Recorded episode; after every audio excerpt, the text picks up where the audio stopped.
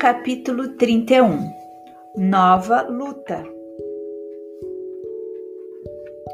O pequeno Júlio desenvolvia-se como flor de esperança no jardim do lar. Todavia, sempre mirrado, enfermiço. Desvelaram-se os pais por assisti-lo convenientemente. Contudo, por mais adequados se categorizassem os tratamentos recalcificantes, trazia doloroso estigma na garganta. Extensa ferida na glote dificultava-lhe a nutrição. Farinhas suculentas concorriam com o leite materno para robustecê-lo, mas em vão. Entretanto, apesar dos cuidados que exigia, era uma bênção de felicidade para os genitores e para a irmãzinha que sentiam em seu rostinho tenro um ponto vivo de entrelaçamento espiritual. Muitas vezes, conchegamo-lo ao coração, rememorando os trabalhos que lhe haviam precedido o regresso ao mundo, assinalando a ternura otimista com que Odila, transformada em generosa protetora da família, lhe acompanhava o desabrochar. O pecorrucho já começava a falar por monossílabos em vésperas do primeiro ano de nascimento, quando nova luta surgiu. O inverno chegara rigoroso e vasto surto de gripe espalhara-se ameaçador. A tosse e a influenza compareciam, pertinazes em todos os recantos, quando, num dia de grande trabalho para nós, eis que a genitora de Evelina veio novamente ao nosso encontro. Dantes procurava assistência para Zumira, agora demandava auxílio para Júlio. O menino, assaltado por teimosa amidalite, jazia prostra, prostrado, febril. Dirigimo-nos incontinente para o lar do ferroviário com efeito, e o vento soprava úmido sobre o largo espelho da Guanabara. As ruas, pela vestimenta pesada dos transeuntes, davam ao rio o aspecto de uma cidade fria. Alcançamos, sem detença, o domicílio de Amaro. O quadro à nossa vista era indubitavelmente constrangedor. Penetramos o aposento em que a criança gemia, semi asfixiada no instante preciso em que o médico da família efetuava meticuloso exame. Clarencio passou a reparar-lhe todos os movimentos. A garganta minúscula apresentava extensa placa branquicenta e a respiração se fazia angustiada, sibilante. O instrutor meneou a cabeça como se fora defrontado por insolúvel enigma e colocou a destra na fronte do facultativo, compelindo-o a, re, a refletir com a maior atenção. Zulmira e Evelina, sem perceber-nos a presença, fitavam o médico preocupadas. Após longo silêncio, o clínico voltou-se para a dona da casa, afirmando: Creio, devemos procurar um colega imediatamente, enquanto a senhora telefona para o marido, chamando-o da, chamando da oficina. Trago comigo uma pediatra.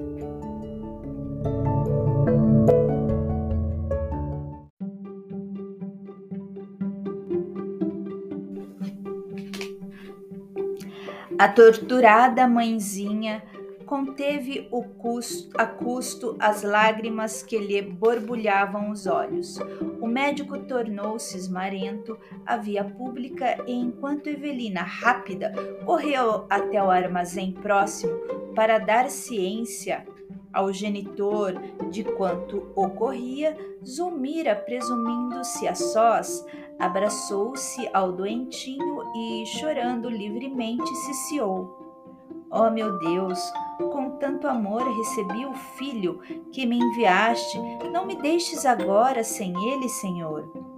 O pranto que lhe corria na face queimava-me o coração.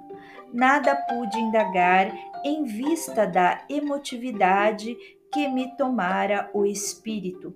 Mas o nosso orientador, sereno como sempre, exclamou compadecido: a difteria está perfeitamente caracterizada. A deficiência congenital da glote favoreceu a implantação dos bacilos. É imprescindível o socorro urgente. O instrutor começou a mobilizar recursos assistenciais de maior expressão. Quando o ferroviário desolado ingressou do aposento, ingressou no aposento. Conversando com a mulher, tentava reanimá-la quando o pediatra, conduzido pelo colega, deu entrada na humilde residência.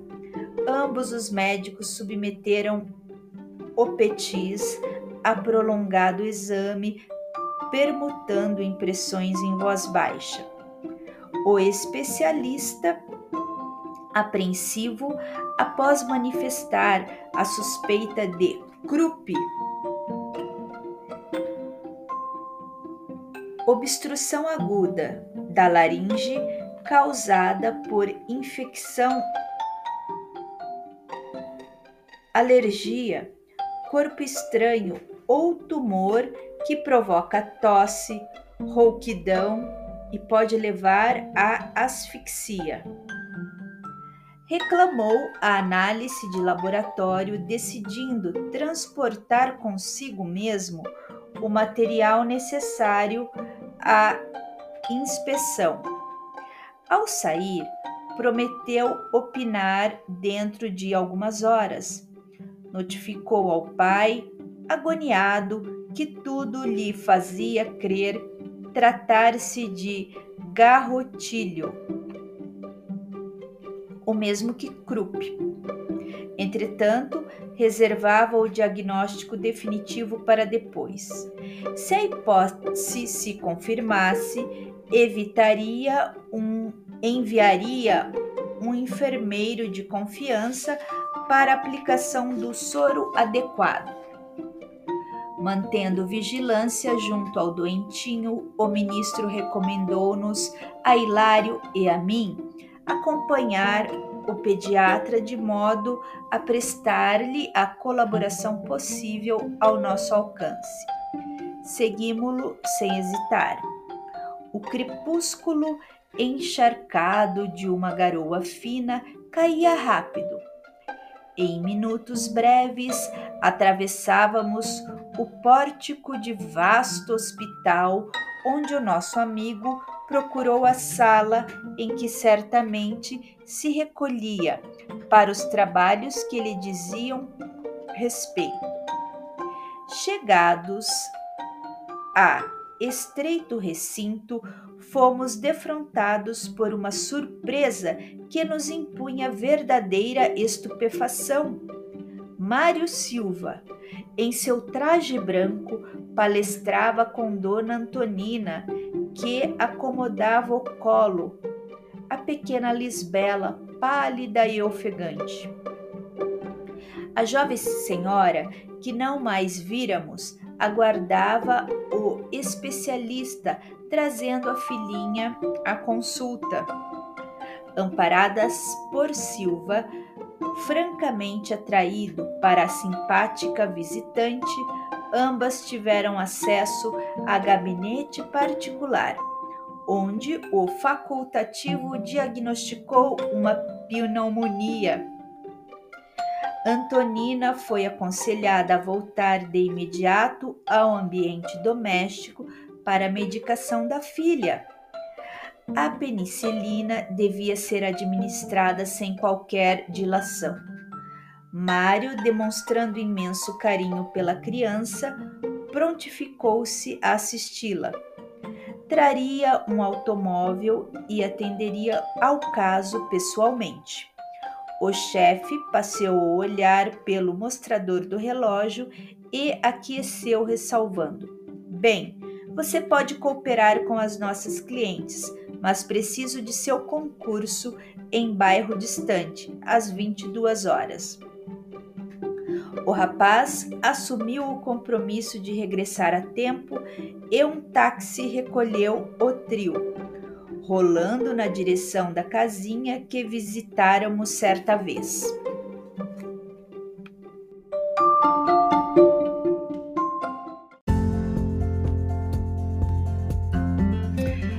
Ante o inesperado daquele encontro, sentimos necessidade de um entendimento seguro com o nosso orientador. Tornando ao quarto onde o pequeno Júlio piorava sempre, fizemos breve relato do acontecido. Clarencio escutou com interesse e ponderou preocupado. Não podemos perder tempo. Dirijamo-nos à casa de Antonina. A lei está reaproximando os nossos amigos uns dos outros e Mário precisa fortalecer-se para exercitar o perdão. Os raios de ódio da parte dele podem apressar aqui o serviço inevitável da morte.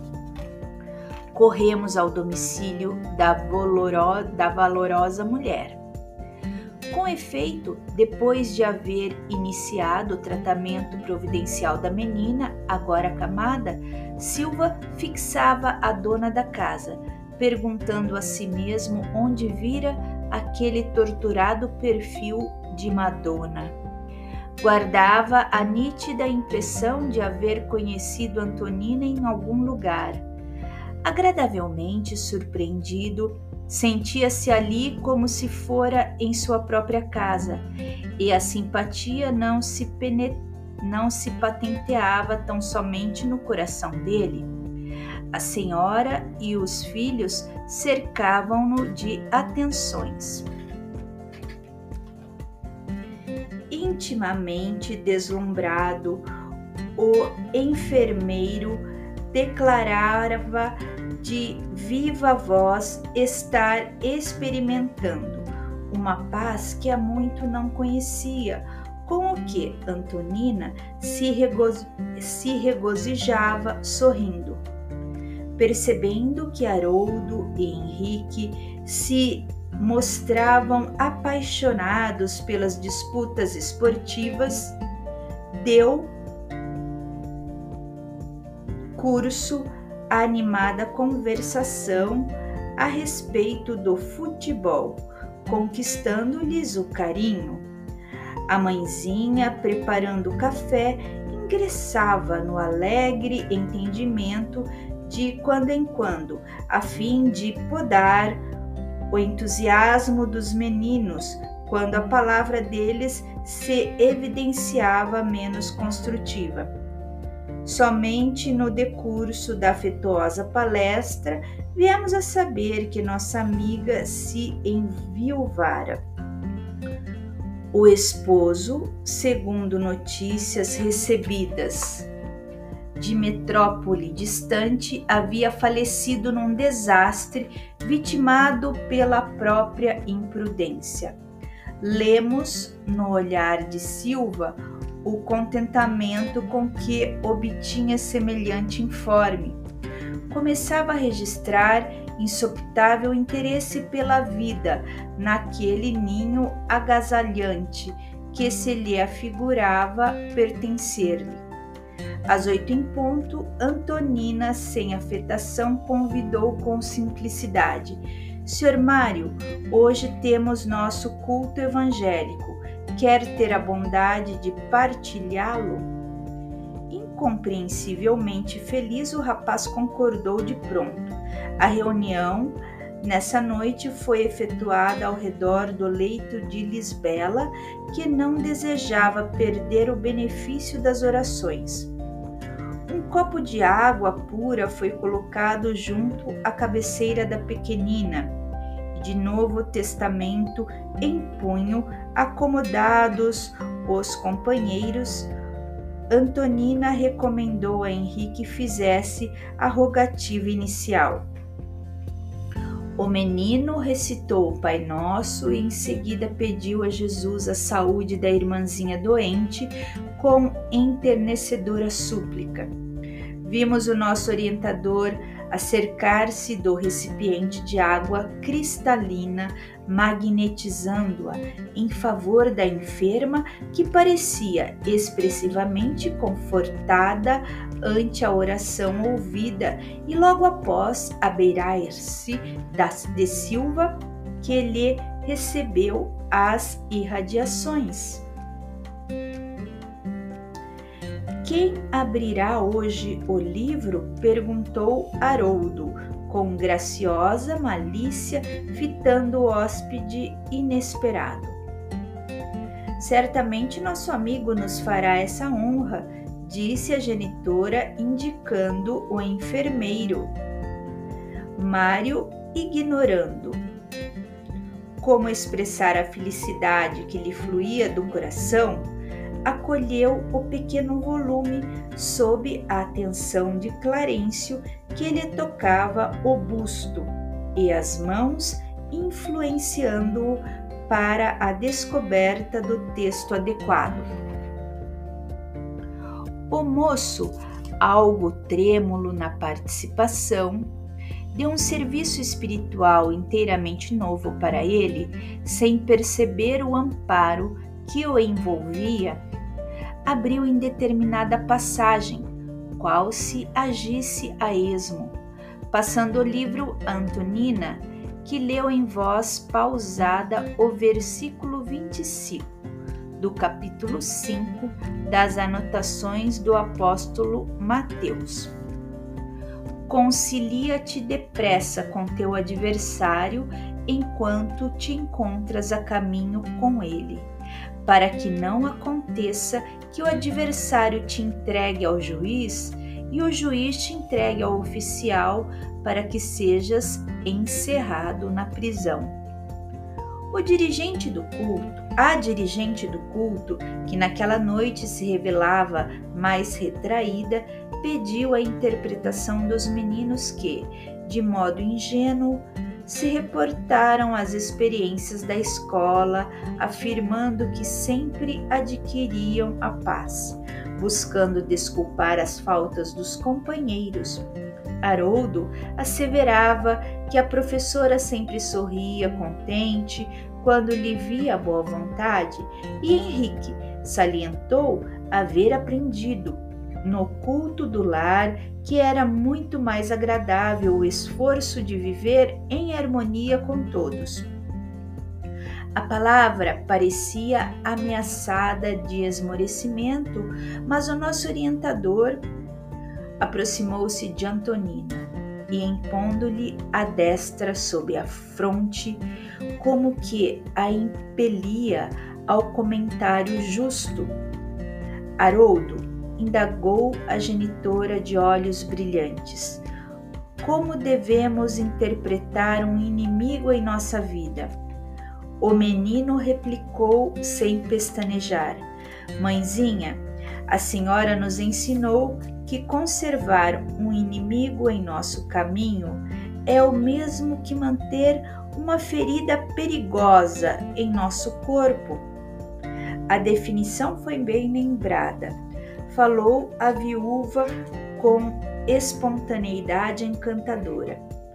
Sem a compreensão fraterna que nos garante o culto da gentileza, sem o perdão que ouvida todo mal, a existência na terra seria uma aventura intolerável. Além disso, quando Jesus nos ditou a lição que recordamos hoje, indubitavelmente considerava que a razão nunca vive inteira ao nosso lado se fomos ofendidos. Em verdade, também ofendemos por nossa vez. Precisamos desculpar os outros para que os outros nos desculpem.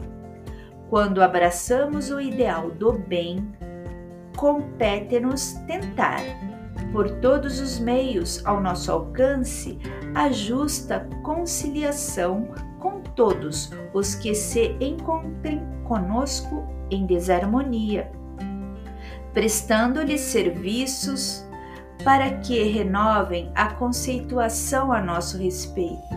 Mais vale para nós o acordo pacífico que a demanda mais preciosa, porque a vida não termina neste mundo e é possível que, buscando a justiça em nosso favor, estejamos cristalizando a cegueira do egoísmo em nosso próprio coração, caminhando para a morte com aflitivos problemas.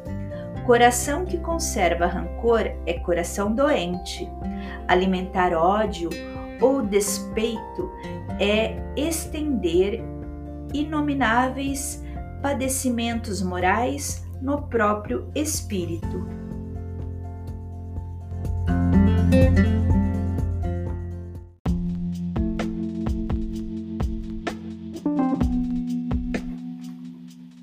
Silva estava pálido. Aquelas conclusões feriam-lhe fundo o modo de ser.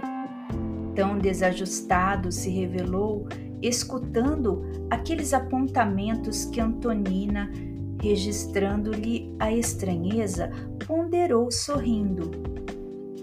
O senhor de certo nunca teve inimigos. Um enfermeiro diligente será, sem qualquer dúvida, o irmão de todos.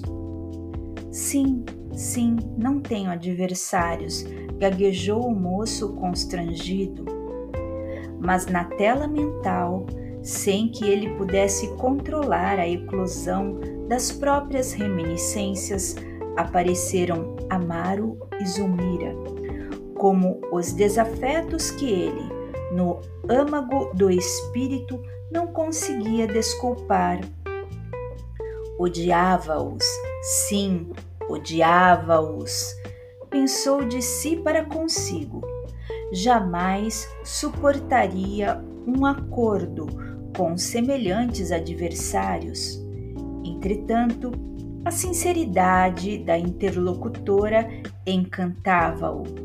Aquela viúva jovem, cercada de três filhinhos, superando talvez obstáculos dos mais inquietantes para viver, constituía um exemplo de quanto podia edificar o espírito de sacrifício. Em nenhum ambiente encontrara antes aquele calor de fé para necessário às grandes construções de ordem moral. Além de tudo, laços de vigorosa afinidade impeliam-no para aquela mulher com quem se simpatizara à primeira vista. Por mais vasculhasse as próprias lembranças, não conseguia recordar onde, como e quando a conhecera.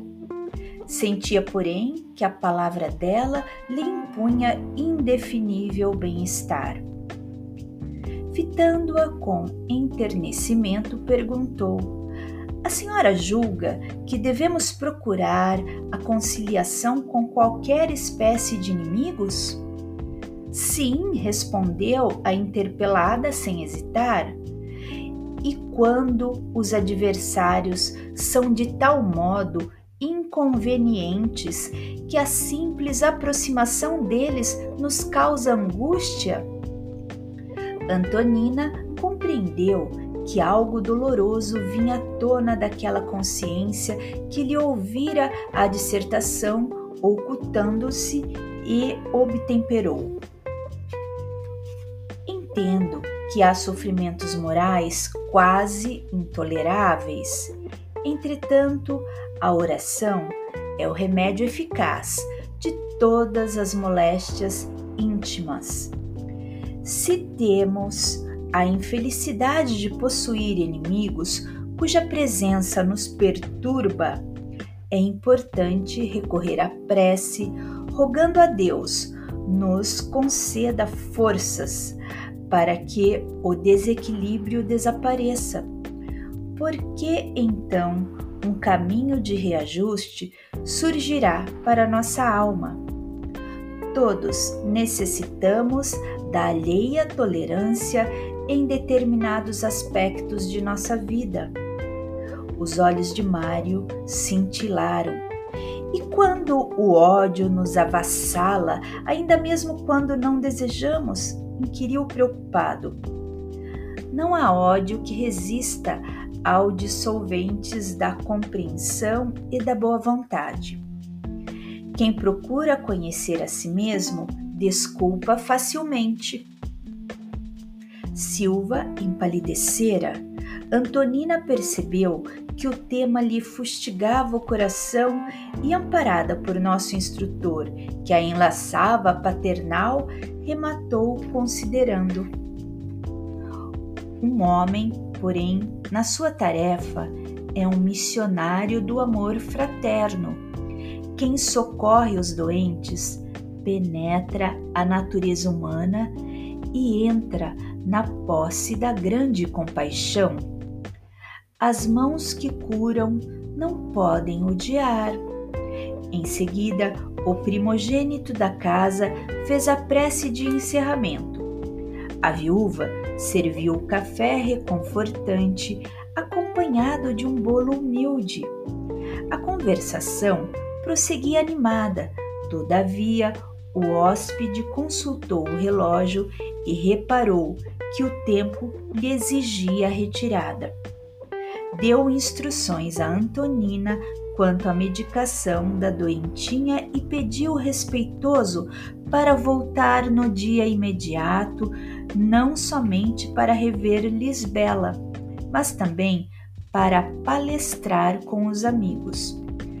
A senhora e as crianças aqueceram felizes, afirmando-lhe que seria sempre bem-vindo, e Mário, com um sentimento novo a lhe brilhar nos olhos, seguiu dentro da noite, como quem caminhava, tangido por abençoada esperança, ao encontro de novo destino.